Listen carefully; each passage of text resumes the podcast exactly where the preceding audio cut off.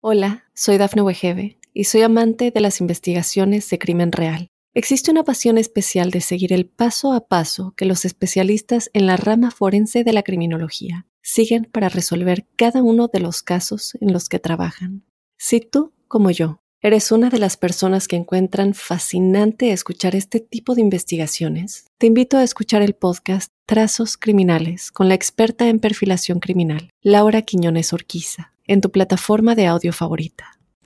Un saludo muy especial a la luz de este mes de septiembre para los escorpiones. Quería decirles que estamos ante un mes clave porque es aquel en donde están de su lado muchas energías y muchas fuerzas en aras de optimizar cada uno de los esfuerzos y de entender pues que la magia duerme adentro. Lo que hay que hacer es permitir que aflore e inspire nuestros pasos y nuestros caminos. Todos los meses eh, revisamos con cuidado las eh, particularidades de los planetas rápidos con el fin de identificar esas áreas que pueden tener mayor o menor estima. Y quería en un principio contarles de los grandes planetas, aunque sobre ellos en los distintos meses hablamos de este par de, este, de estas amalgamas estelares.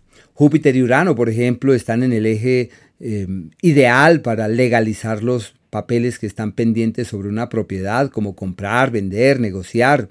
En el área de la pareja puede haber acuerdos de gran trascendencia, pero la flexibilidad debe ser la clave de esos acuerdos y de esas vinculaciones. En el amor, dos astros claves, el primero, el de la expresión idealística en el amor, como cuando se le ven tantas cualidades al otro que no siempre las tiene, y el otro astro que dice organicemos, aclaremos, decantemos, tomemos decisiones trascendentales porque la vida es hoy.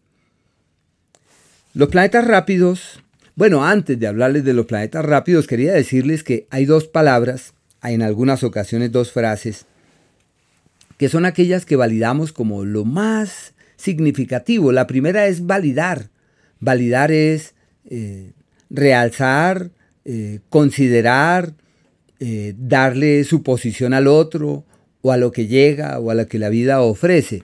Es validar lo que la vida nos ofrece, es no confrontar, es no discrepar, es armonizar, es encontrar esa, como el surfista que él espera la llegada de la, la ola perfecta para luego mantenerse en la cresta.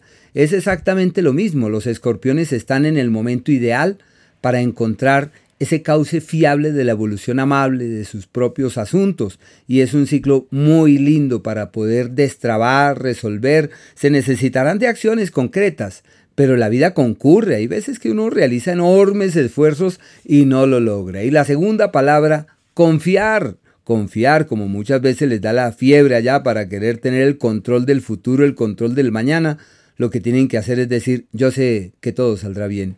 Yo confío en la vida, yo confío en el cosmos, he hecho mi mejor esfuerzo, lo sigo haciendo, entonces no debo preocuparme. El planeta Venus, ya hablando de los planetas rápidos, el planeta Venus está en el eje del éxito, como si el universo concurriera en la dirección de quienes pueden mejorar su imagen pública, de quienes se pueden proyectar de la mejor manera y encontrar ese asidero fiable en el que ampararse y esa decisión contundente que hay que tomar que permite destrabar la situación, clarificar el futuro y aprovechar esas oportunidades que se evidencian en los hechos. Hay fuerzas en contra también, pero aquellas a favor son más poderosas y tienen la libertad de inclinar la balanza de sus acciones pues hacia lo positivo, que yo pienso que es como el camino.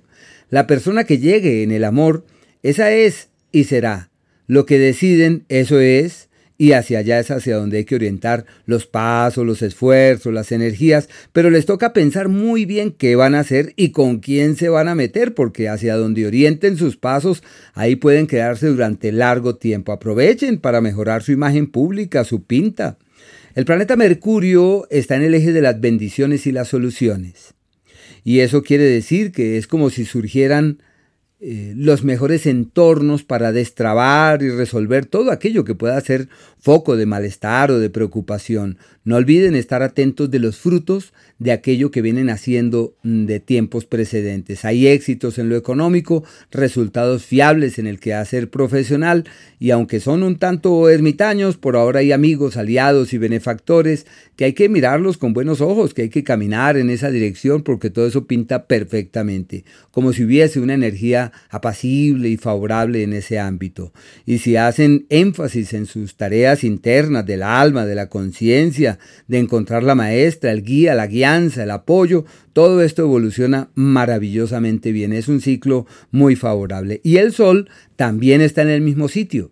Sino que claro, como Mercurio está retrogradando, hay gente que dice, muy complicada la cosa. No, están muy bien los escorpiones para encontrar el punto de apoyo que necesitan para destrabar aquello que les intranquiliza. Y esto se refuerza montones con el paso del Sol por este espacio. A partir del 22, el Sol cambia de entorno y entra en el eje de las crisis y se necesita de cuidado, sobre todo en el plano profesional. Sentirán el surgimiento de una serie de cuestionamientos, de señalamientos, donde se percibe que las cosas no fluyen fácilmente, que hay que multiplicar los esfuerzos para que así la situación sea pródiga y expansiva. Y ante las presiones, las luchas y los cuestionamientos, la paciencia el planeta Marte también está en el eje de las crisis, sino que en este caso son crisis orientadas hacia el trabajo. El Sol desde el 22 habla de crisis de carácter profesional. Por el planeta Marte son de salud y de carácter laboral. Y es mejor estar atentos de los colaboradores. Lo usual es que no rindan o que haya equivocaciones o errores laborales que pueden convertirse en tremendo lío la paciencia, la prudencia y el estar ahí con los cinco sentidos, con el único propósito de que todo pueda avanzar hacia un destino adecuado. Y la salud, estar ahí muy pendientes. Es un ciclo donde puede haber eh, heridas, donde puede haber eh, complicaciones, conflictos distintos y situaciones descontroladas de la salud. Quería también decirles que existen algunos días en donde todo es complejo, donde todo se torna pesado, y a esos días se les llama los días de las fuerzas en contra.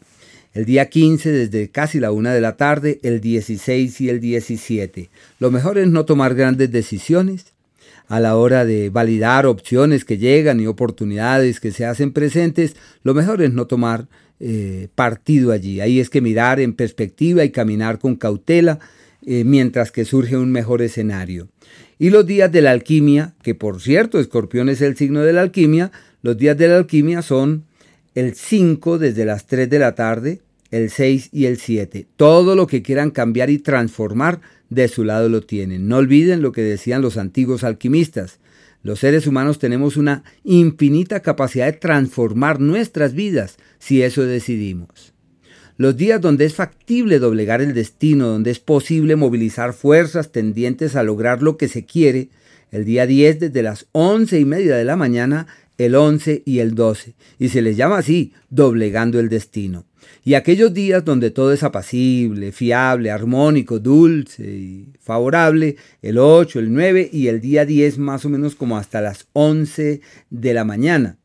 Y de la misma forma, el día 27 y el 28. Se le llama los días de la armonía y la plenitud. Hola, soy Dafne Wegebe y soy amante de las investigaciones de crimen real. Existe una pasión especial de seguir el paso a paso que los especialistas en la rama forense de la criminología siguen para resolver cada uno de los casos en los que trabajan. Si tú, como yo, eres una de las personas que encuentran fascinante escuchar este tipo de investigaciones, te invito a escuchar el podcast Trazos Criminales con la experta en perfilación criminal, Laura Quiñones Orquiza, en tu plataforma de audio favorita.